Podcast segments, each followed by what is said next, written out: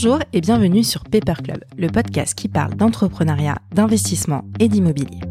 À chaque épisode, vous découvrirez avec moi des entrepreneurs et des experts qui viennent nous parler de leur parcours, de leur point de vue et surtout partager avec nous leurs meilleurs conseils. Je suis Émilie Cohen, directrice marketing chez Club Funding, plateforme d'investissement. Et je reçois à chaque épisode des entrepreneurs qui nous inspirent et qui, je suis sûre, vous inspireront aussi.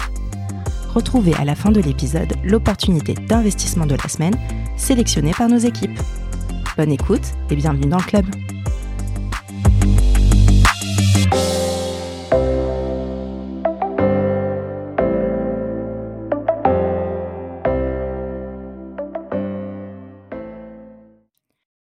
Bonjour à tous.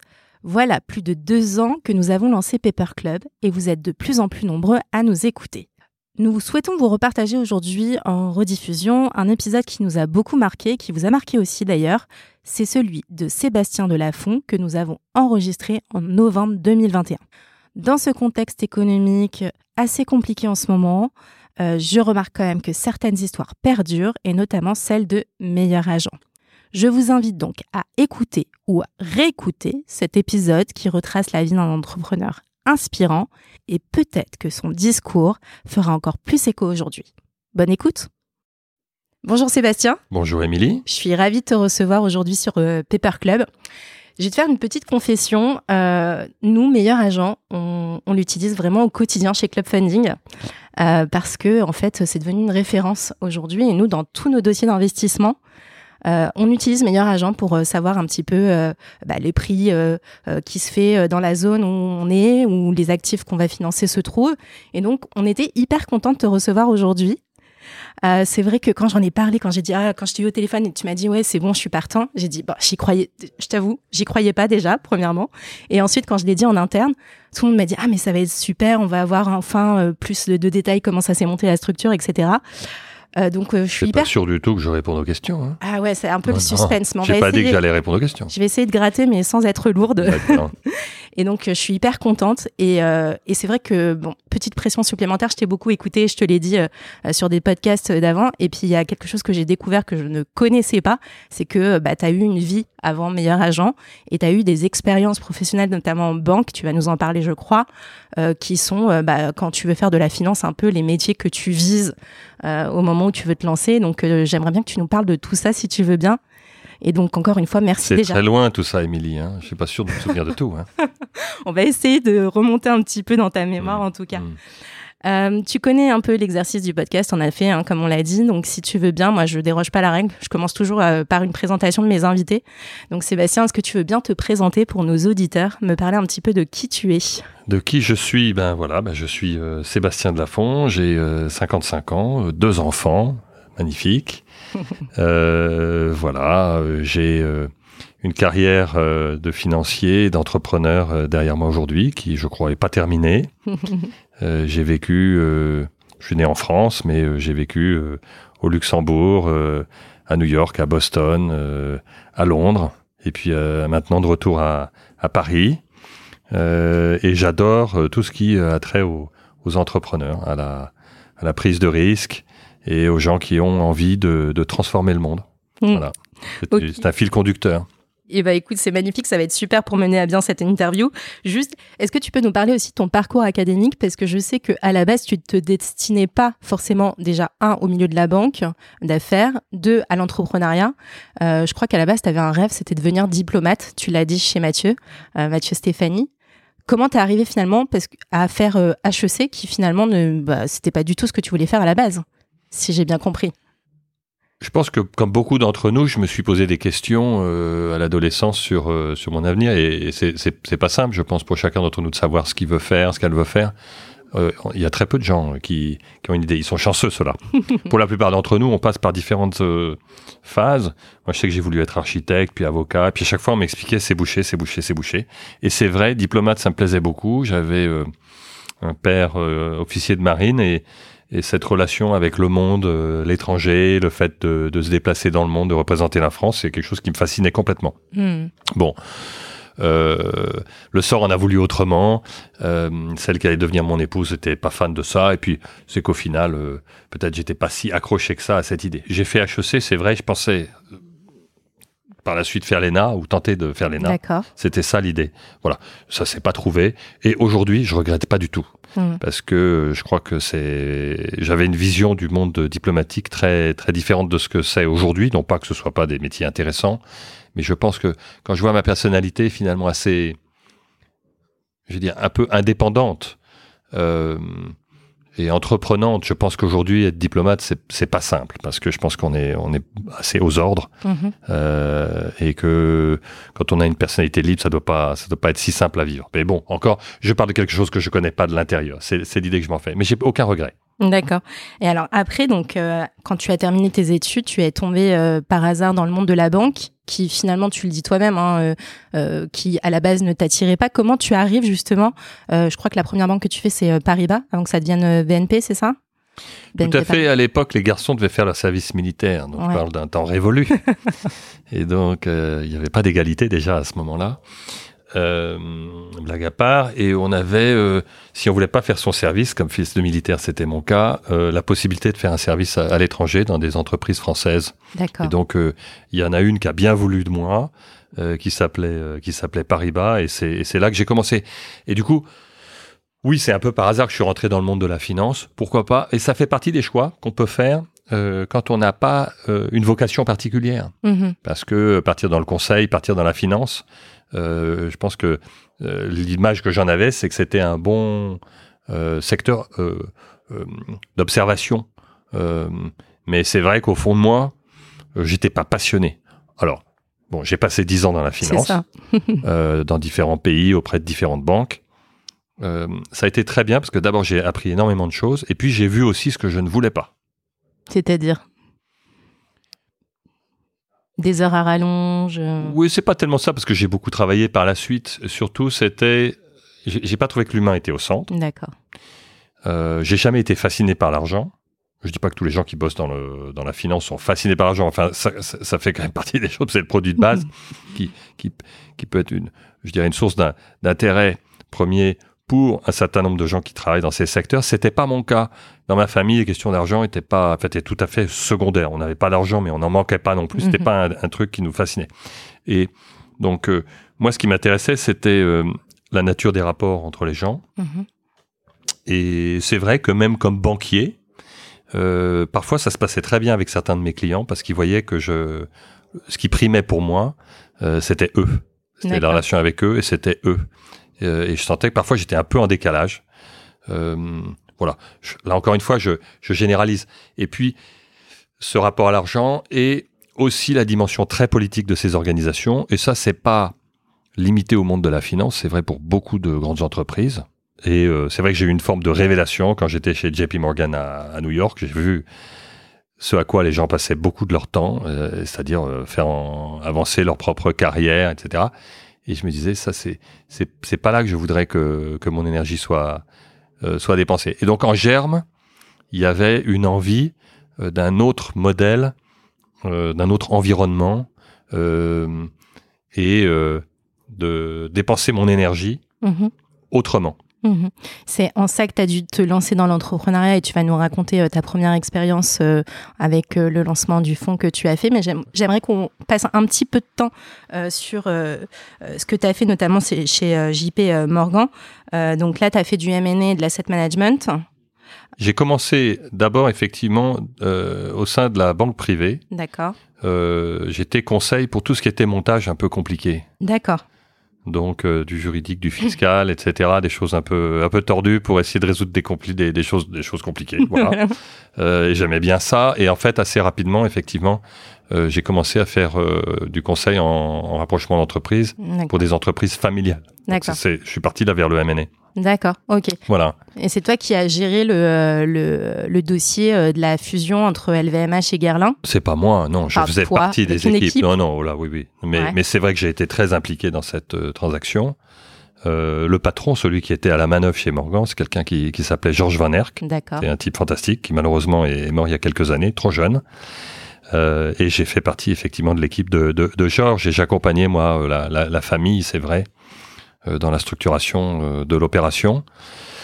Et je suis resté proche d'un certain nombre de membres de, de la famille Guerlain longtemps, parce que Mhm. c'est vrai, j'avais cette relation euh, au-delà de, du conseil financier. J'avais euh, le souci, en tout cas, c'était le sens de ma démarche, euh, de la réussite et de l'atteinte de, leurs objectifs au-delà des objectifs financiers. Mhm. Ton côté human-centric a aidé euh, à ce que ça, ça, se mène, enfin, ça se ça se passe bien, qu'il n'y ait pas d'animosité, que tout se fasse vraiment dans le bon déroulé. Dans le, dans oui, oui, j'aimais les gens et, et j'aimais les entrepreneurs aussi. Et à l'époque, c'était Jean-Pierre Gerlin.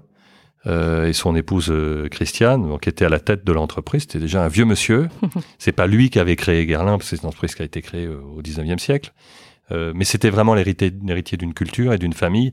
Et il y avait une dimension très entrepreneuriale et, et cette passion de l'entreprise, du produit, de la culture, des choses qui me fascinaient complètement. Et c'est vrai que ça faisait pousser en moi cette envie euh, de me retrouver de, de l'autre côté. D'accord, c'est cette expérience qui a mis euh, cette petite graine euh, dans ton cerveau pour pouvoir te lancer ensuite dans l'entrepreneuriat. En réalité, enfin oui et non.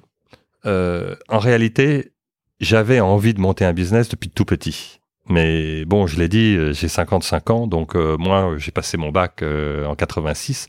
Le monde était très différent. Il y a très peu de gens qui montaient des business à l'époque. Ouais. Et aujourd'hui, on est dans un monde extraordinaire où, si on a envie de monter un business, on va trouver des gens avec qui le monter, des gens pour vous conseiller, des gens pour vous financer et on acceptera que vous n'ayez aucun capital, mais seulement une force de travail, des idées. À l'époque, c'était quand même très très différent. Ouais, ouais. Et beaucoup de gens qui entreprenaient, d'ailleurs, c'est des gens qui étaient pas nécessairement avec beaucoup de diplômes mhm. et qui se retrouvaient au pied du mur, au pied du mur. Euh, et on avait beaucoup d'entrepreneurs autodidactes. Quand on avait, on sortait d'HEC, on rentrait dans les grandes boîtes. Donc aujourd'hui, ça a beaucoup changé. Dieu merci. Mais donc, j'avais cette envie mais j'avais pas de capital, j'avais pas de, de, business de départ, et ce qui fait que je l'ai assez rapidement euh, enfoui. Mais quand j'avais 15-16 ans, j'avais envie de monter une boîte qui fabriquait des jeux ou des choses comme ça. D'accord. Voilà. C'est revenu plus tard. D'accord, ok, très clair. Euh, ensuite, après cette aventure, euh, c'est chez JB Morgan. Donc, tu vas, euh, tu l'as dit, hein, tu as fait Luxembourg, Paris, New York. Et je crois que du coup, tu vas rentrer dans, un, dans une banque d'investissement américaine. Euh, qui s'appelle euh, Montgomery de mémoire. Montgomery Securities, qui était spécialisé dans la tech, oui. Voilà. Du coup, un autre secteur, alors même si on reste dans la banque, la tech, euh, est-ce que ça, c'était un, finalement un secteur qui, qui, qui t'intéressait ou est-ce que tu voulais changer vraiment finalement, tu arrives en plus, je crois, dans les années 90, donc la technologie est vraiment au cœur de tout, euh, euh, des nouvelles pépites qui arrivent. Euh, ça, c'est pourquoi finalement faire ce, faire ce pas-là vers ce secteur Parce que c'est là que ça bougeait, c'est là que ça se passait, c'est là qu'il y avait le plus d'innovation, de mouvement, de nouvelles sociétés.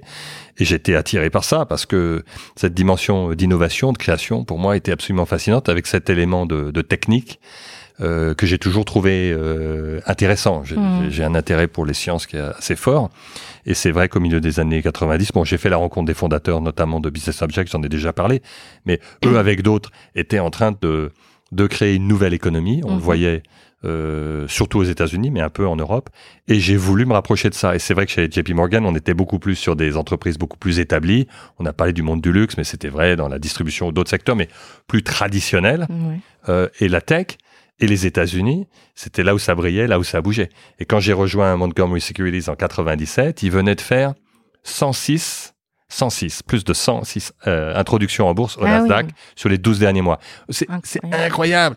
C'était plus de deux fois par, deux par semaine. Et, et donc pour moi, en Europe, on connaissait quasiment pas cette banque. Aux États-Unis, ça faisait partie des banques leaders. Euh, sur euh, les secteurs de la, de la, tech et ils avaient, avec d'autres banques spécialisées, mis en bourse toutes les sociétés qu'on connaît de, de, de, Microsoft, Intel, etc., etc. Ils étaient en train euh, d'amener en bourse toutes les sociétés qui étaient en train de préparer toute cette révolution digitale qu'on a connue. Je voulais y participer. Alors effectivement, c'était une prise de risque pour moi parce que quitter Morgan pour arriver là-bas, j'avais un contrat qui tenait en fait sur une feuille. C'était même pas un contrat. Ça veut dire du jour au lendemain, je pouvais être viré. Mais et puis il fallait tout réapprendre. Euh, mais euh, et là j'ai effectivement travaillé comme un fou, j'étais sous une pression énorme, mais j'ai adoré parce que c'était, je me suis réinventé grâce à eux, ils m'ont fait confiance mhm. et moi j'ai dû cravacher. Mais du coup je suis rentré dans un monde où le capital risque était roi.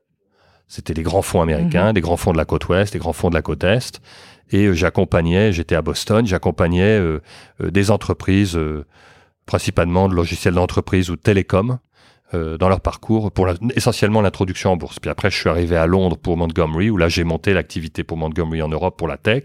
Et là, on faisait essentiellement des transactions entre les États-Unis et l'Europe, ou alors on, on, amenait des sociétés européennes en bourse euh, au Nasdaq. Mais bon, ça paraît tellement loin. Mais bon, je faisais mes classes, j'ai appris énormément, voilà. Mais est-ce qu'à des moments, tu t'es dit euh, le fait de ne pas avoir un, un parcours d'ingénieur un, un, peu technologique, technique, etc., ça a été un obstacle pour toi lors de, de, de, de, de cette expérience professionnelle ou pas du tout?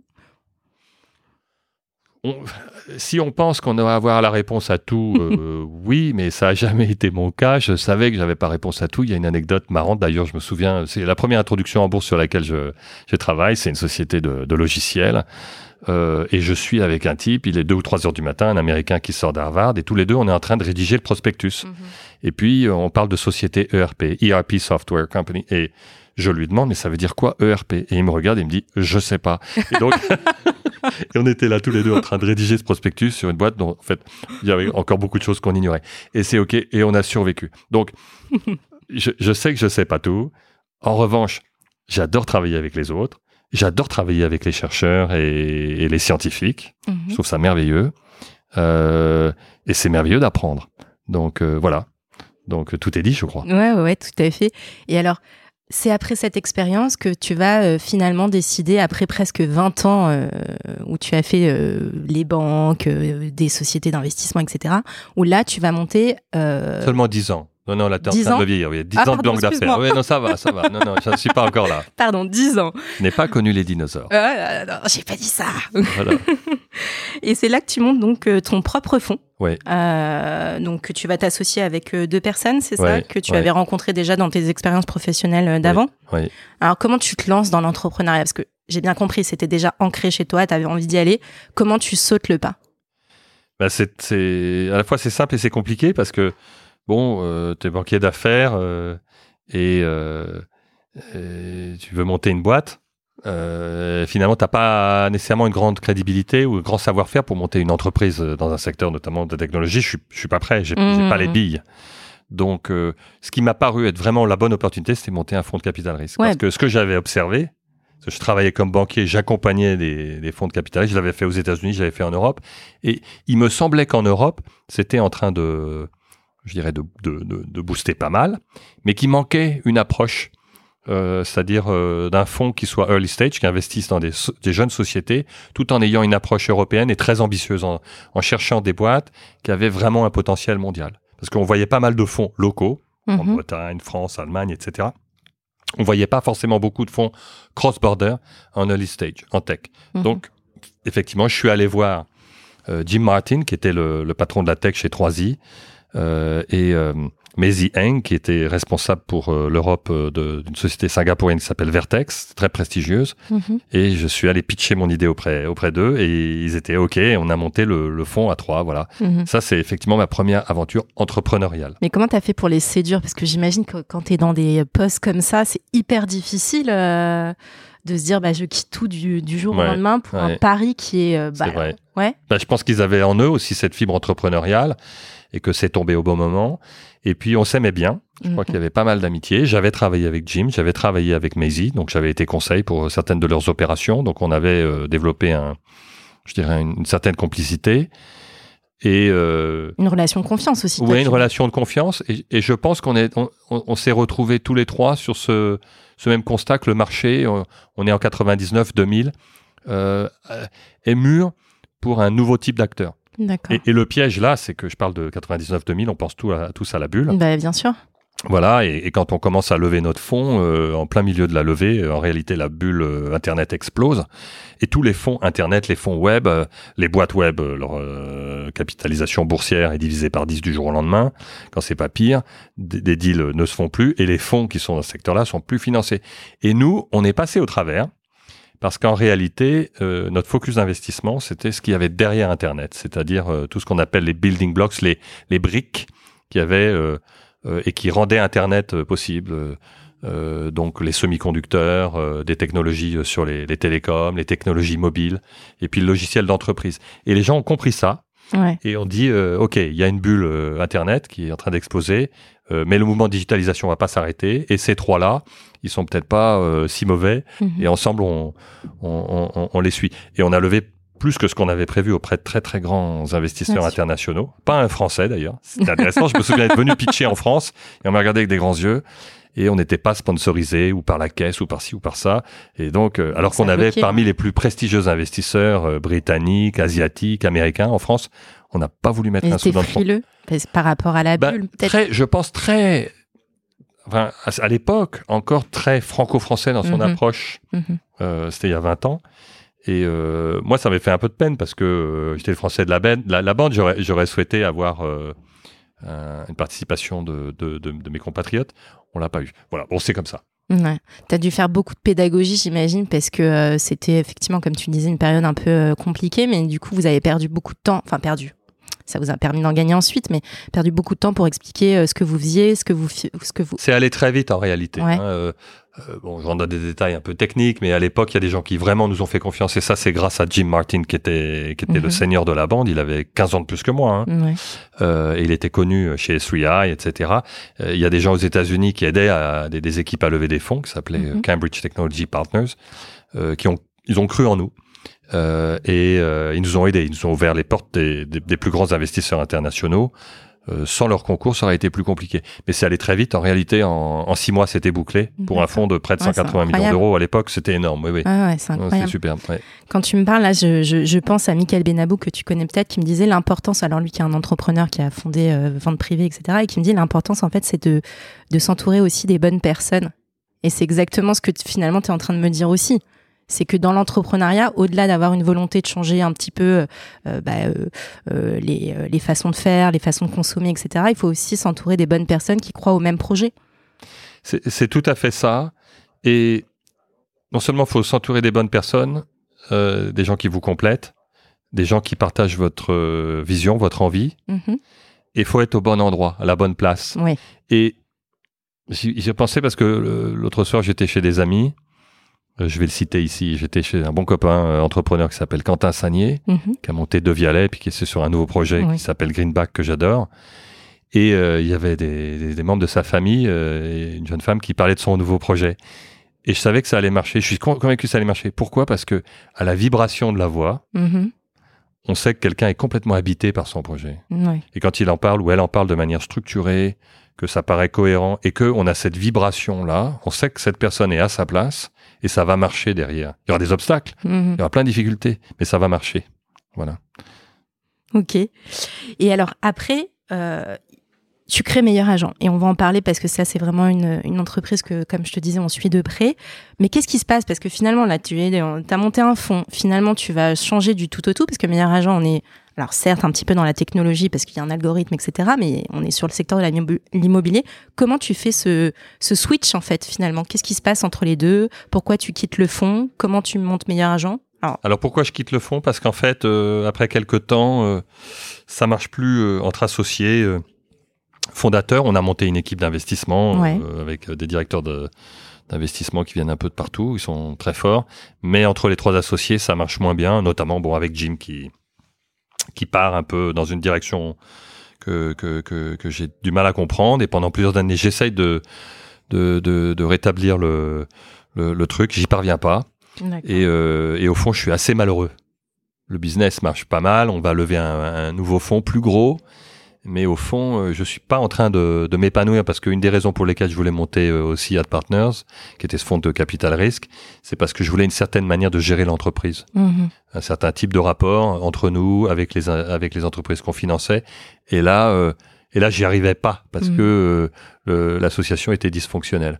Donc la conclusion que j'en ai tirée, euh, à regret, c'était très très dur, c'est qu'il fallait que je parte parce que comme j'étais pas parvenu après trois ou quatre ans à résoudre le truc, bah il fallait fallait tirer un trait là-dessus. Ça c'est une décision très dure, Ouais, ouais, j'imagine. très dure. Donc j'ai récupéré des billes, mais pas ce que je pouvais parce que monter un fonds euh, et on allait monter un deuxième fonds, etc., etc. C'est, c'est très compliqué de Tu le monter. vis comme un échec à ce moment-là ou? Oui, bien Ouais. sûr. Ah bah oui, c'est pas une réussite. Alors, c'est- je mitige ça parce que j'ai réussi ma négociation avec euh, Jim et Maisie, mais mais oui, bien sûr, c'est un échec parce que J'ai pensé en plus derrière qu'ils allaient me remplacer, ils l'ont pas fait. Mhm. Euh, on était en train de créer une- vraiment une belle marque. euh, après moi, finalement, ça s'est arrêté.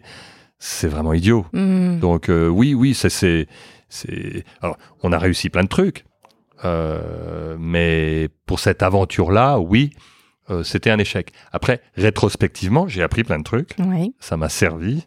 Euh, si je m'étais arrêté là, euh, que j'avais jamais réentrepris à nouveau, effectivement, je pourrais en garder un souvenir amer. Aujourd'hui, c'est pas du tout ça. Euh, je sais ce que j'ai appris là, euh, et je sais ce que j'ai pas voulu reproduire par la suite. Oui. Donc en revenant en France, parce que je suis revenu en France, parce que pour des raisons per- personnelles, je voulais surtout que on voulait que nos enfants connaissent mieux leur pays. Ils étaient nés en Angleterre. J'avais une, une maman qui était veuve. Voilà, c'était important pour moi que on se rapproche de Paris. On l'a fait. Mhm. J'allais monter un nouveau fonds. D'accord. Voilà. Et euh, mais un fonds dans le développement durable, un sujet qui Ah oui. ah, Ah, 20 ans déjà, à plus tard, ou c'est 40 ça, ou 13 déjà ou à 40 ans plus tard, bah, ouais, euh, c'est bien. Bah, moi, j'ai tendance. bah, je- je- bon, au moins, je pense qu'il y a deux trois trucs que je vois à peu près. Voilà. Euh, au début, parfois, tu n'as pas toujours compris. Euh, c'est ok. Euh, faut être patient les premières années parce que les gens comprennent parfois un peu plus tard. Bon, voilà. Et, et- et toi-même, tu es en doute parce que je me souviens qu'à l'époque, quand je parlais de développement durable euh, en 2007, etc., on me disait Pff, bof, bof, bof. Ouais. Bon, ok. Tu avais été visionnaire, mais pas les autres. Bah oui, mais c'est bon, c'est comme ça. Et les entrepreneurs doivent accepter ça. D'ailleurs, Mhm. parfois en, en décalage Mhm. Hein, et d'être un peu en avance et de pas être compris. C'est une des choses, euh, je crois que il, faut accepter, c'est cette notion de pas être compris. Mhm. Euh, alors, et en même temps, il faut savoir écouter. C'est c'est un subtil mélange. Donc, euh, pas être fermé euh, à l'input des autres, de sa famille, d'éventuels associés, de gens auxquels on, on présente son truc. Et, et en même temps, pas se laisser enfermer ou dissuader par des gens qui disent mais c'est une utopie ou c'est pas du tout le moment ou ça marchera pas. Quand on a une vraie intuition, c'est difficile. Ouais, ouais, c'est euh, le juste milieu. Tu as Ouais. la force de la conviction, mais en même temps, il faut savoir écouter les autres pour euh, pas aller un peu euh, n'importe où. Et... C'est un dosage. Ouais. C'est un dosage, c'est un dosage. Donc voilà. Et puis au bout d'un moment, je me suis rendu compte après quelques mois, j'étais en train de monter ce fonds que que ça correspondait pas à mon aspiration profonde et que le moment était venu pour moi de monter un vrai business parce qu'un fonds de capital risque, c'est un business qui aide les entrepreneurs, mais et oui, bien sûr, il faut le monter quand on le monte. Il y a une dimension entrepreneuriale, mais c'est pas tout à fait la même chose quand on est au board, qu'on investit. On, on donne un peu des conseils, on essaye d'être une chambre d'écho, euh, mais on on est on est on n'est pas aux commandes de la boîte. Mhm. Et il faut, faut, sa- faut savoir respecter aussi euh, le rôle de chacun. J'avais été relativement frustré par ça d'ailleurs, euh, Mhm. comme investisseur, parce qu'il y a de temps en temps des trucs, j'avais vraiment envie qu'on prenne une direction. euh, les entrepreneurs qu'on finançait, ils n'avaient pas envie. Et à la fin de la journée, c'est OK, c'est eux qui savent. Donc je me suis dit, ben, si tu es si malin que ça, ben, fais-le. voilà, c'est ton tour maintenant. Voilà, donc euh, je me suis rendu compte que j'en avais besoin. Et la question immobilière, pourquoi meilleurs agents? Ça, c'est vraiment le hasard de rencontre D'accord. c'est parce que j'ai rencontré quelqu'un, en fait, on m'a présenté que c'était un ami d'amis qui avait besoin d'aide pour développer un, un business immobilier qui lui-même lui avait été présenté, qui allait pas se faire, mais il trouvait que le sujet était bien. Il avait besoin d'aide pour euh, structurer ça sur un plan euh, stratégie, finance, etc. Moi, j'ai donné un coup de main. Après quelques temps, je lui ai dit, écoute, on peut s'associer à 50-50. Et puis, quand ça a un peu euh, pris forme, il voulait plus qu'on soit associé. Donc, j'étais très déçu de ça sur le, sur le coup. Mhm. Euh, et puis encore une leçon. Euh, sur le moment, j'étais un peu désespéré. Je me suis dit, j'ai perdu six mois, je me suis fait planter et tout. En fait, il vaut mieux euh, se séparer euh, avant d'avoir euh, commencé le truc. hein. C'est comme dans les couples. hein. Il vaut mieux se séparer avant d'être marié, avant d'avoir Des enfants. C'est mieux. ouais. Bah oui. Mm. Euh, voilà. Même si sur le coup, ça fait de la peine, c'est mieux avant. Et donc, euh, sur le coup, j'étais pas content. Mais je me suis dit, bah, ce secteur immobilier, il fonctionne pas bien. Il touche tout le monde. Il est très frustrant parce que quand on parle à gens qui achètent, qui vendent, qui louent, qui financent, euh, ils trouvent que c'est vachement compliqué euh, de s'assurer qu'on est en train vraiment de d'acheter au bon endroit, d'acheter au bon prix, de vendre au bon moment, de euh, de se tourner vers la bonne personne, etc. Il y a il y a, une, immense soif euh, d'informations et de conseils de qualité face à des enjeux financiers et perso qui sont quasi universels. Donc voilà, je me suis dit bon, c'est tellement énorme, faut y aller. On va trouver quelque chose. Mais est-ce que tu avais une passion pour l'immobilier ou est-ce que c'est parce que tu as travaillé sur le projet de, euh, de cette connaissance ou tu as dit euh, au-delà de il y a quelque chose à faire, c'est aussi un métier extrêmement intéressant euh, qui a aussi, parce que tu parles beaucoup d'affect, de sentiments, etc. Peut-être que tu as senti le besoin de transparence et tu t'es dit il faut que voilà, je, je, travaille sur ce sujet-là, de l'immobilier où il y a effectivement un marché, mais il y a aussi un besoin euh, de euh, transparence, de mettre euh, carte sur table pour que tout le monde y trouve, bah, enfin en tout cas que ça soit pas anxiogène à chaque fois qu'on va parler achat, immobilier, etc. Est-ce que tu avais déjà ce côté un peu, identifié ce côté un petit peu, j'allais dire, sentimental avec l'immobilier ou pas forcément? J'entends, j'entends plusieurs questions. Ouais, je suis désolée. Moi, je suis du genre à poser plein de questions en même C'est ok, Émilie, mais bon, euh, je dirais, est-ce que j'avais une passion pour l'immobilier avant? Non. Non. Euh, est-ce que l'immobilier était un sujet qui m'intéressait à titre personnel et je venais de faire une transaction à Paris et j'avais trouvé ça extrêmement compliqué? Euh, Oui. Donc, expérience personnelle. Expérience personnelle qui m'avait marqué et qui n'avait pas été satisfaisante. Mhm. Et donc ça c'est clair. Je me suis dit ça va pas. Donc c'était pas qu'intellectuel, je dirais ce raisonnement. Mhm. Je l'avais, je l'avais vécu à titre personnel. Mais j'ai pas une passion pour le secteur. J'ai toujours trouvé c'était intéressant. Les appartements, les maisons, il y a toujours des trucs qui font rêver. Mais non, j'avais pas une attirance particulière pour le secteur. En revanche, le deuxième point, ce côté un peu, euh, je dirais, euh, une, une, réaction euh, un peu tripale en disant ouais mais c'est vrai que ça va pas euh, il y a un énorme enjeu et on, on, rend pas service aux consommateurs et il faut faire quelque chose.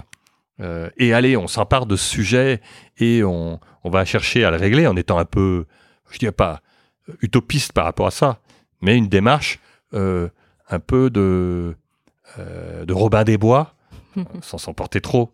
dans l'immobilier, ça m'intéressait qu'on ait cette démarche-là. D'accord. Oui, chercher à, à corriger quelque chose qui fonctionnait pas correctement et qui affectait énormément de gens. Ça, ça m'intéressait. Donc ça, c'est donner du sens. Oui, j'avais besoin de ça. D'accord. Et alors, finalement, tu vas nous expliquer euh, exactement euh, ce que fait euh, Meilleur Agent pour ceux qui ne le connaissent pas. mais il y a aussi cette touche technologie. Finalement, vous êtes, vous, vous allez à ce moment, au moment où toi tu arrives, tu disruptes un petit peu le marché, tu rapportes quand même de la technologie dans ce que tu vas euh, ce que tu vas faire. Euh, ça c'était une volonté euh, vraiment de ta part de que ce soit le enfin ce que tu montes soit vraiment très technologie facile d'utilisation oui. Ouais. Oui. Alors le point de départ c'est quoi? Donc effectivement Meilleurs Agents c'est une plateforme qui a été montée pour les particuliers. D'accord. Et pour leur offrir la transparence sur le marché immobilier sur deux sujets. Les prix OK. Combien ça vaut? Combien vaut l'immobilier à cet endroit-là? Combien vaut cette maison? Combien vaut cet appart? Donc transparence sur les prix et transparence sur les pros. À quel agent immobilier puis-je faire confiance? Mhm. D'accord? Donc, c'est vraiment ça l'objet de meilleurs agents. C'est apporter cette transparence sur les prix et sur les pros, et de manière générale sur le marché, pour faciliter la transaction immobilière des particuliers. Ça, c'est la, la promesse de départ de meilleurs agents. Après, le comment, c'est effectivement, euh, on va trouver sur Meilleurs Agents des informations sur les prix d'immobilier sous forme de cartes qui sont toujours plus précise. Au début, on a commencé à Paris, puis on a étendu de grandes villes, puis l'ensemble de la France, etc. Mais ça, c'est un travail qui est jamais terminé pour faire les cartes des prix les plus fines, les plus précises, les plus fraîches possibles. Des outils d'estimation en ligne qui permettent en quelques minutes gratuitement de mettre un prix, une fourchette de prix, un indice de confiance sur n'importe quel bien immobilier résidentiel en France. Et puis une mine d'informations mm-hmm. sur les agents immobiliers partout en France. Et je pense que pratiquement un agent immobilier sur deux en France est client sur la plateforme. Et on peut voir l'ensemble des ventes qu'il a réalisées depuis 24 euh, mois, on peut voir euh, tous les avis clients, on peut voir l'ensemble de son équipe, etc. Des choses qui paraissent complètement naturelles aujourd'hui, mais qui à l'époque, à l'époque, des avis clients sur les agences, un détail sur l'information de prix euh, adresse par adresse, des outils qui permettent d'avoir un prix sur un appartement ou une maison en trois minutes et qui soit fiable. En 2008, rien de tout ça n'existe en France. Mm-hmm.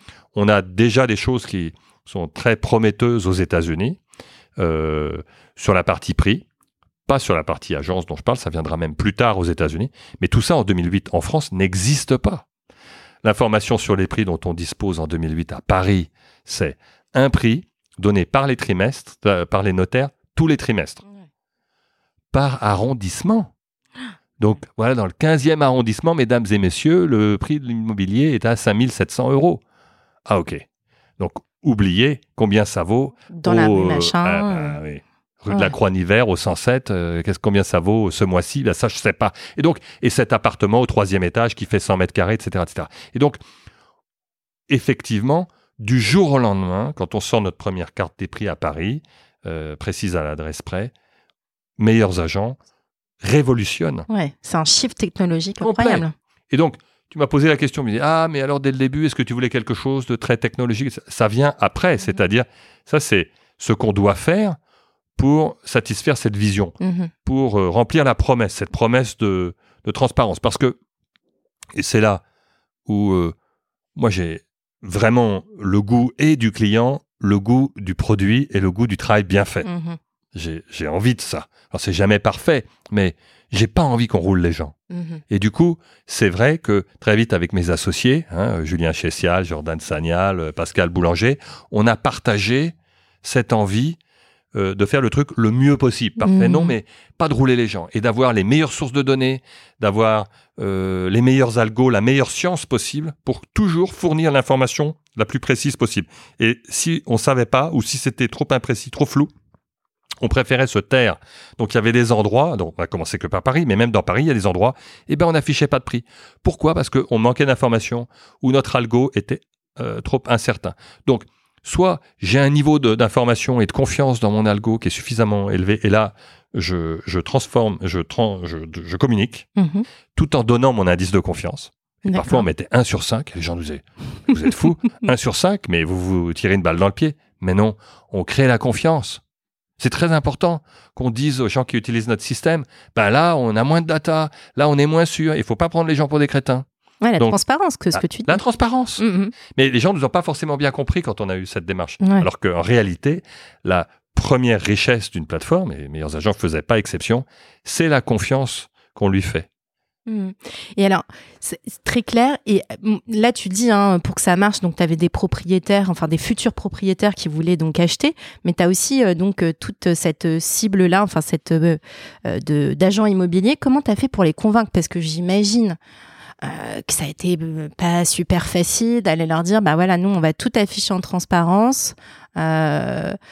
Ça va vous servir parce que finalement ça va les servir euh, pour le futur et eux j'imagine qu'ils ont dû se dire ah non moi pas du tout euh, moi ça m'intéresse pas comment t'as comment fait pour les séduire c'était quoi le- Ouais, les je vais- arguments Je vais te répondre. Alors, le- on a parlé de ce qu'on cherchait à faire sur l'ensemble du marché immobilier, mais au démarrage, on, a pris effectivement un angle Mhm. euh, qui consistait à dire on va identifier des propriétaires vendeurs, des particuliers qui ont un bien à vendre, et on va les mettre en relation avec des agents immobiliers qu'on aura sélectionnés en fonction de leur performance de vente. Et on saura qu'ils sont très bons parce qu'on sait tous d'eux. Donc on va faire ce premier lien-là. C'est comme ça que ça a commencé. d'accord D'accord?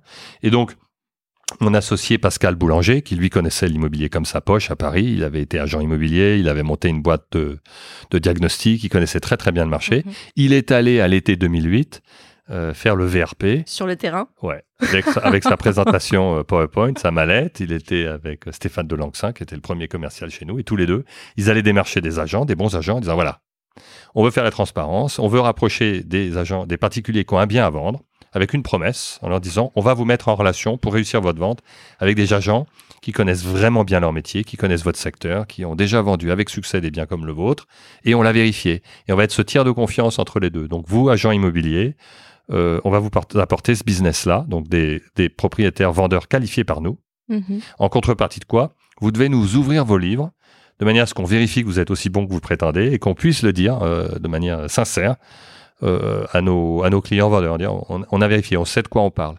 Et donc, il y a un une centaine d'agences à Paris qui ont signé et qui ont joué le jeu. Alors, c'est après c'était de la publici- publicité un peu gratuite pour eux à partir du moment où ils jouaient le jeu avec vous Oui. Au Mhm. début, je pense que le risque n'était pas élevé pour eux parce que, alors, mais c'était totalement nouveau comme manière de c'est travailler. clair Mhm. Et effectivement, ça, ça, ça nécessitait qu'ils ouvrent leur livre, ça nécessitait qu'ils nous donnent accès à leur registre de mandats et de transactions. Donc, euh, ça, c'était, c'est nouveau. Il y en a qui, qui euh, enfin, ils ne l'avaient jamais fait. Et Euh, et il y en a qui ont eu un peu de mal. Il a fallu qu'on se rende chez un certain nombre d'entre eux, euh, des membres de l'équipe ou même l'épouse de Julien, euh, je sais, a fait ça pour un certain nombre d'agents immobiliers, c'est-à-dire on s'est rendu chez eux et on est venu faire les relevés nous-mêmes. Bon, voilà. Donc oui, culturellement c'était un choc. Pour le marché, on était un ovni complet. Mais comme Mhm. le risque pour eux, il n'y avait aucun risque financier, ils n'avançaient rien, ils n'allaient payer que à la fin, en fait, en nous reversant une partie de la commission que eux allaient pa- payer. Au final, c'était vraiment gagnant. Mais Émilie, malgré ça, je pense qu'il y a une majorité d'agents qui n'étaient pas prêts à nous suivre parce que ça bousculait trop les codes du marché. D'abord, ils croyaient que c'était pas possible, qu'on n'allait pas être capable d'apporter du business, qu'on n'allait pas être capable de fournir les outils dont on parlait, qu'on serait pas crédible auprès des particuliers. Euh, je pense que la plupart des gens soit pensaient que ou on n'allait pas y arriver, ou alors Mhm. il fallait pas qu'on y arrive parce que ça allait un peu trop bousculer les habitudes. Hmm, hmm. Et alors ça, c'est au début, donc euh, les difficultés que tu as perçues avec euh, Meilleur Agent. Et finalement, bon, Meilleur Agent, c'est une société qui existe encore aujourd'hui et tu l'as quitté et tu nous expliqueras euh, pourquoi et, et- et comment si tu veux bien. Mais euh, qu'est-ce qui s'est passé dans toutes ces années? Aujourd'hui, Meilleur Agent, comment tu expliques que ça a perduré autant de temps Est-ce que vous avez su vous euh, euh, renouveler, apporter euh, une nouvelle, enfin un nouveau produit, un, nouvel, un nouveau service plutôt? Comment tu expliques que ça a duré aussi bien, aussi longtemps et Alors, je, je crois que ce qui a fait que, parce que ça a été monté en 2008, on est en 2021, ça fait 13 ans, et Mhm. aujourd'hui, je, fais, je sais que l'entreprise se porte très bien. Elle va faire euh, entre 50 et 60 millions d'euros de Mhm. chiffre d'affaires en ARR, donc les, les revenus récurrents annuels. Je sais que c'est plus de 50 millions d'euros. Il n'y a pas beaucoup d'entreprises euh, en France de la tech qui font ça, euh, parce que l'entreprise a un contenu de tech très élevé, avec une équipe de data science et de chercheurs, et des relations avec le monde académique qui sont très étroites. Euh, les gens n'ont pas forcément conscience d'ailleurs, parce que souvent on nous a pas considéré comme une boîte tech, peut-être parce que notre nom, meilleurs agents, faisait penser à des agents immobiliers. Mhm. Voilà. Euh, non, c'est vraiment une boîte tech, et c'est une boîte tech euh, en pleine santé, en pleine croissance, euh, qui est en pas du tout en bout de course. En réalité, je pense qu'il y a un- un- des perspectives de développement ab- absolument extraordinaires chez chez meilleurs agents. Et pourquoi ça a fonctionné aussi bien alors il y a eu des concurrents, hein, il y a des gens qui ont Bien commencé à fournir euh, des outils d'estimation, des cartes, etc. Je crois qu'on est devenu leader euh, au fil des années et aujourd'hui très fort encore parce que il y a eu ce credo, cette passion, cette véritable envie de toujours fournir la meilleure information possible aux particuliers, Et sans jamais penser euh, avoir derrière-pensée en disant ah on risque de gêner, oui ça va coincer vis-à-vis de tel ou tel euh, intervenant, même auprès des agents. On a toujours eu cette obligation euh, de qualité et de transparence, et cette passion de toujours faire mieux. Et en 13 ans, on est passé de une couche de données d'information qui était au début celle des notaires à 13 couches d'informations. Mmh. Euh, L'équipe scientifique de meilleures agences, c'était un grand chercheur, professeur euh, à Dauphine. Aujourd'hui, dans l'équipe de recherche pure, je sais pas, ils sont une dizaine. Et euh, data science plus R&D sur la partie juste la modélisation, je pense que c'est presque une euh, trentaine, une quarantaine de personnes. Je parle pas de la tech pour le développement des applications, hein, je veux dire la pure. Donc, un comité scientifique, etc. Personne n'a fait cet investissement euh, dans la durée. Et, à la fin de la journée, le consommateur et l'utilisateur, il, reste, euh, fidèle et il parle et il recommande euh, celui euh, qui lui fournit l'information la plus fiable et celui Mhm. qui ne raconte pas de bobards. Parce Ouais. qu'on a parfois dit ah là-dessus on s'est trompé ou là-dessus on on on sait pas. Et, et je crois que ce lien de confiance, euh, il a été difficile à établir, mais il est là. Euh, on a eu aussi un très bon relais auprès des médias. Mhm.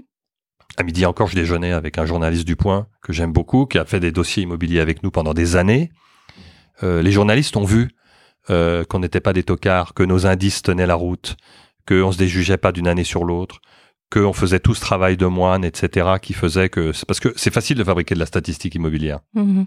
mais dans la durée, on peut voir, assez vite que bah, vos chiffres, euh, finalement, ils tiennent pas la route, etc.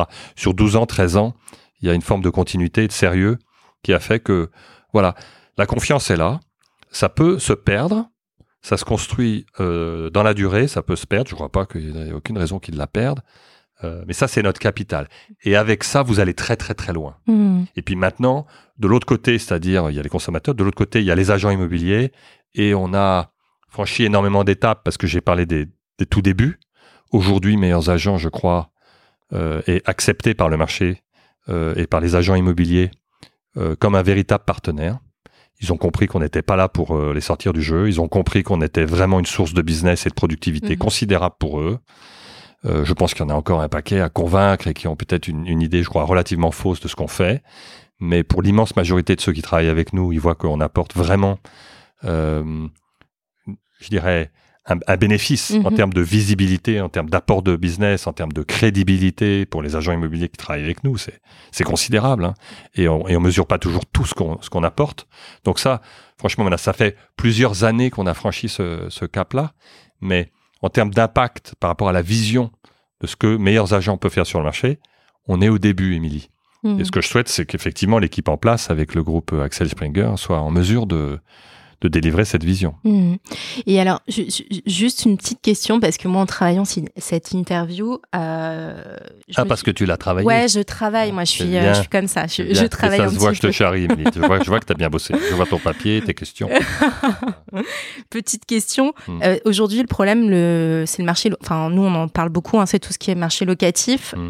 Il y a beaucoup de pain points sur ce secteur-là, enfin sur le marché du locatif. Est-ce que toi, quand tu y étais, quand tu étais chez Meilleur Agent, vous commencé déjà à, étudier, à étudier euh, Oui. Ouais, Bien sûr, on a fait les premières études sur le marché locatif euh, il y a presque une dizaine d'années. d'accord. Bon, les outils d'évaluation des loyers sont beaucoup plus récents. Ils sont disponibles maintenant sur le site. hein. donc, Mhm. on peut non seulement évaluer un, un appartement, une maison, mais on peut aussi évaluer euh, son loyer partout en France, euh, avec la même qualité, je dirais, de, de science derrière, euh, ce qui permet aussi d'en déduire euh, des rentabilités locatives potentielles, etc. Donc, tous les outils sont là.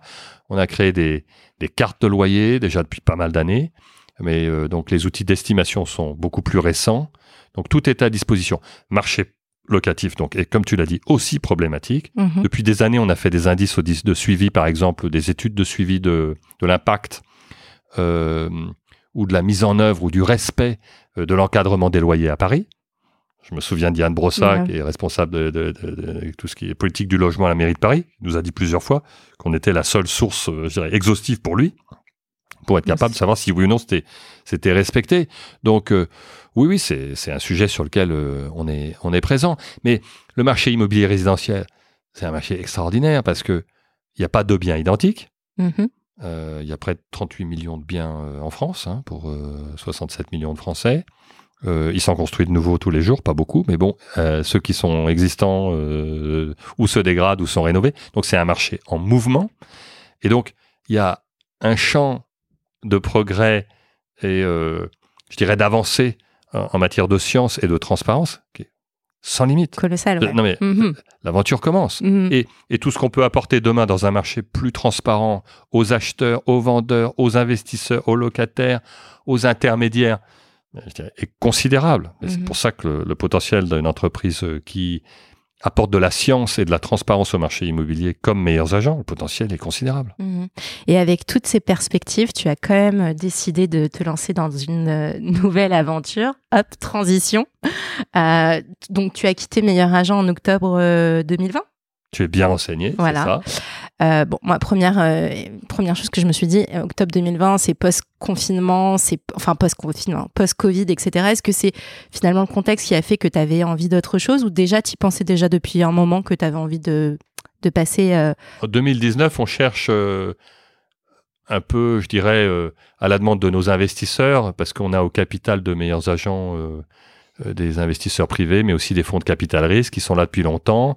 Euh, il est convenu avec eux qu'en 2019, on doit euh, euh, trouver euh, euh, des acquéreurs pour leurs actions. Euh, éventuellement, nous, on pourrait vendre quelques-unes de nos actions, Mhm. mais surtout aller chercher un investisseur pour, euh, pour la suite D'accord. euh, parce qu'on a des ambitions de développement en France, éventuellement à l'international.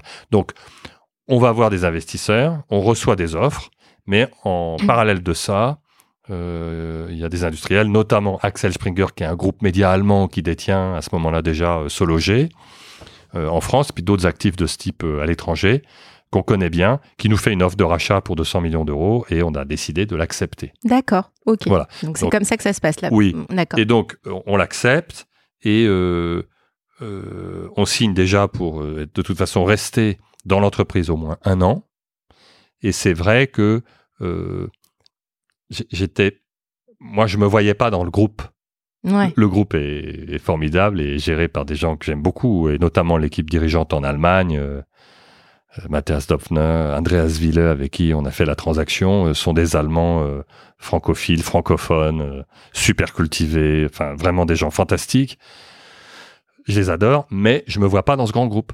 D'accord. Donc c'est vrai que je, je, je, je leur dis au début de l'année 2020 que je vais pas rester on prépare la transition. Et donc en octobre 2020, euh, la transition est assurée et on tire notre révérence. Et les quatre, les quatre fondateurs, on avait dit qu'on commençait ensemble et qu'on finissait ensemble. Et je sais que parmi eux, il y en avait au moins deux qui avaient envie de passer à autre chose. Et c'est OK, voilà, Hmm. on a tiré notre révérence. Ok, super. Mais de la meilleure façon qui soit, euh, quand même. Tout s'est bien Oui, terminé. bien sûr. et, et- et je crois que c'est un. Enfin, meilleurs agents au, au sein de, de groupe Axel Springer, ils ont créé maintenant une entité qui s'appelle euh, Aviv, Mhm. un potentiel de développement non seulement en France mais à l'étranger. Euh, Depuis que euh, je suis parti, j'ai vu naître euh, la carte des prix meilleurs agents euh, en Allemagne, la carte des prix meilleurs agents en Belgique. Euh, Ouais. Thomas Lefebvre, qui est le directeur scientifique, qui dirige l'équipe euh, scientifique, euh, l'équipe tech, euh, liée à toute la mise en œuvre donc de, de nos cartes outils de, de prix, etc. Maintenant, c'est quelqu'un qui a une supervision sur, sur trois géographies. Euh, c'est toute notre vision et notre technologie qui s'exporte. Ouais. Ça- parle avec fierté. ouais. Ah bah, c'est super, mais puis Ouais. en plus je suis ravi pour eux euh, parce que sont restés et ils sont quand même dans un groupe qui leur donne les moyens euh, de s'exporter. Et, nous, pour nous, c'était compliqué d'aller à l'étranger euh, tout seul. On nous le reprochait d'ailleurs euh, quand on allait chercher des sous auprès d'investisseurs. On disait bon, c'est bien votre truc et encore, mais quand est-ce que vous prenez X marché? D'abord, c'est pas facile et Déjà, euh, là, meilleurs agents, j'ai parlé de ces chiffres, de chiffre d'affaires, il est fait qu'en France. On, peut, Mhm. on peut créer sur un marché qui est énorme une, une très belle boîte, très profitable, sans forcément attaquer X géographie. Bon, mais maintenant, avec Axel Springer, ça se fait. Donc oui, oui, je suis très content. Ok. Euh, et je le disais euh, tout à l'heure, euh, tu as donc quitté donc meilleur agent et tu vas, tu m'as parlé en avant-première sans trop m'en dire que tu allais te lancer dans un nouveau projet. Donc moi j'ai voulu faire ma curieuse, j'ai été sur ton LinkedIn un petit peu pour voir si j'avais des, des informations. J'ai même essayé de t'en demander avant qu'on enregistre. Là je vois sur LinkedIn Time will tell. Donc le temps nous le dira. Est-ce que tu es toujours dans la phase de le temps nous le dira sur ton prochain ou c'est bien avancé? Tu peux commencer à nous en dire un peu je plus. Je, peux, je peux lâcher deux, trois infos, mais je, je crois déjà, il y a, pour moi, c'est intéressant s'il y a des entrepreneurs qui, qui écoutent ce, ce podcast.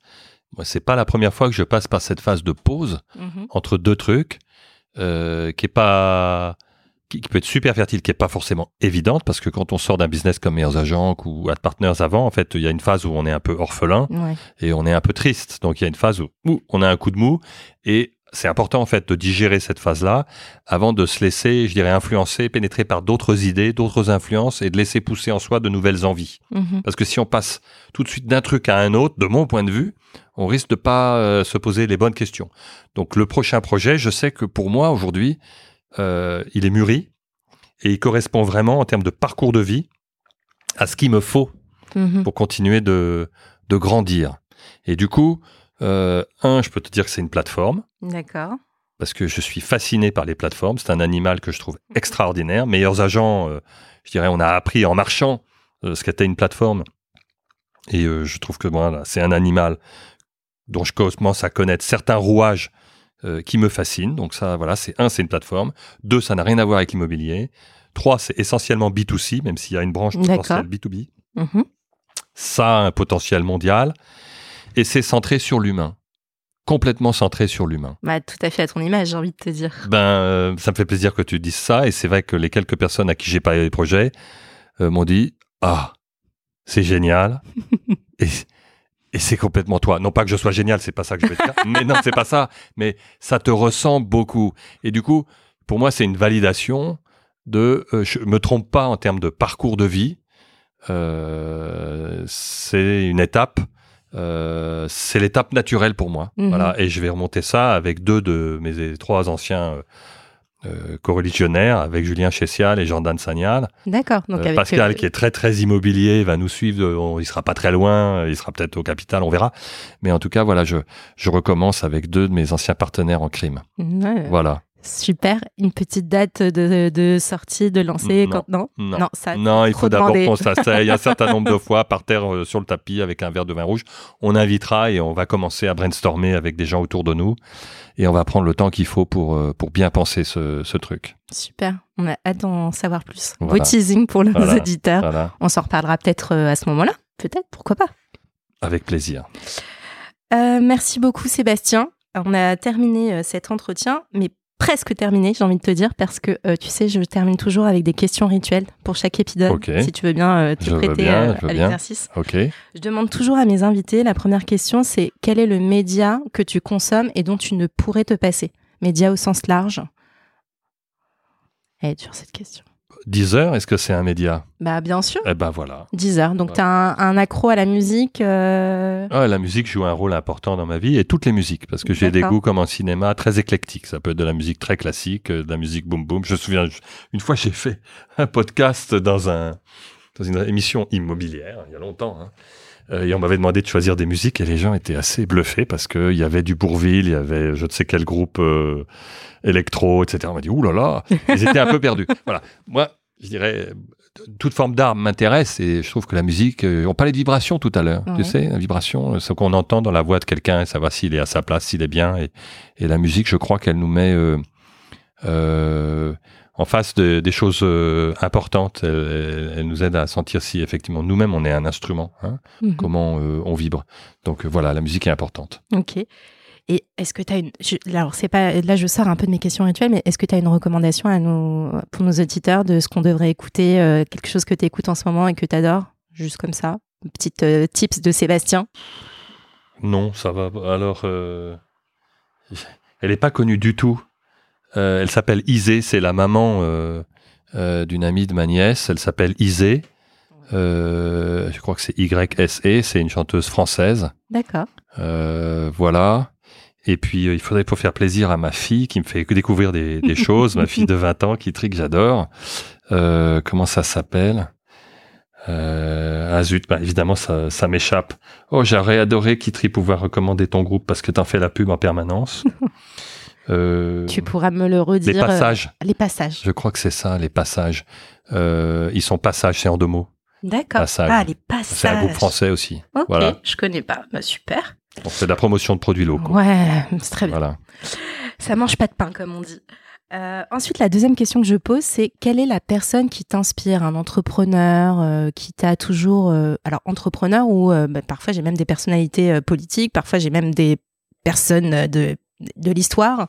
Est-ce qu'il y a quelqu'un qui t'inspire comme ça? Il y en a plein. Ouais. Il y en a plein. Euh, des gars comme Thomas Edison ou aujourd'hui peut-être son équivalent moderne euh, qui est euh, Elon Musk euh, sont des types qui sont capables de rayonner et d'avoir une vision de rupture avec une dimension scientifique très forte qui transforme le monde sous nos yeux. Ces gars-là sont bluffants. Bon, c'est vrai que bon, je suis là, moi je suis en admiration euh, totale, plus proche de nous, Mhm. euh, quelqu'un comme Xavier Niel, mais Pat aussi parce que je le vois depuis des années euh, créer des concepts complètement nouveaux, Mhm. que ce soit son école 42 ou Station F ou d'autres trucs où on l'attend pas, sont des ovnis à chaque fois qu'il les crée. Derrière, ça marche. Il suit ses, il suit ses affaires. Euh, ouais, je pense qu'on a avec quelqu'un comme Xavier Niel, euh, quelqu'un de vraiment de d'assez génial. Je ne le connais pas personnellement, mais je l'ai vu comme ça quelques quelques trucs. euh, il me semble encore très simple. Ouais. J'aime beaucoup. Ok. Très très très bon choix. Euh, et enfin, dernière question. Est-ce que ouais, j'en ai beaucoup. Il y en a trop là. Dernière question, est-ce que euh, tu as une personne en tête euh, que tu penses serait OK pour venir parler bah, d'immobilier dans ce podcast Paper Club? Bah, je pensais déjà à mon associé Pascal Boulanger. Ouais. Ça va pas parce que c'est encore un- quelqu'un de meilleurs agents. Oui, mais euh, franchement, le- pourquoi je pense à lui? Parce que lui, c'est vraiment un homme du métier. C'est à la fois, je pense, c'est un super exemple de quelqu'un qui vient de l'immobilier, qui a été agent immobilier, qui a été entrepreneur dans l'immobilier en montant cette boîte de, euh, de diagnostic, et puis qui a fait toute l'aventure de meilleurs agents en voyant comment euh, ce secteur appréhendait l'innovation et la digitalisation. Mhm. Il a été tellement au contact, et puis alors maintenant, il est à fond il a touché quelque argent, il est à fond dans l'investissement immobilier, il fait de l'investissement locatif, il fait de la rénovation, etc., à Paris, à différents endroits, etc. Il a un peu une activité de marchand de biens. Je le vois totalement absorbé par cette activité et il est vraiment excellent. Et donc, pardon, c'est un peu près de la maison. Peut-être faut peut-être pas faire tout de suite le prochain coup, mais je pense que Pascal Boulanger serait vraiment un excellent invité. Eh bien, écoute, c'est noté. Merci beaucoup, Sébastien. Merci à toi, Émilie. À très vite. Merci d'avoir écouté cet épisode de Paper Club réalisé en collaboration avec Cosa Vostra. Si vous avez apprécié ce podcast et vous souhaitez découvrir nos opportunités d'investissement, je vous invite à vous abonner, à le partager, à le commenter ou même encore à le noter sur votre plateforme de podcast préférée. À très bientôt pour un nouvel épisode de Paper Club.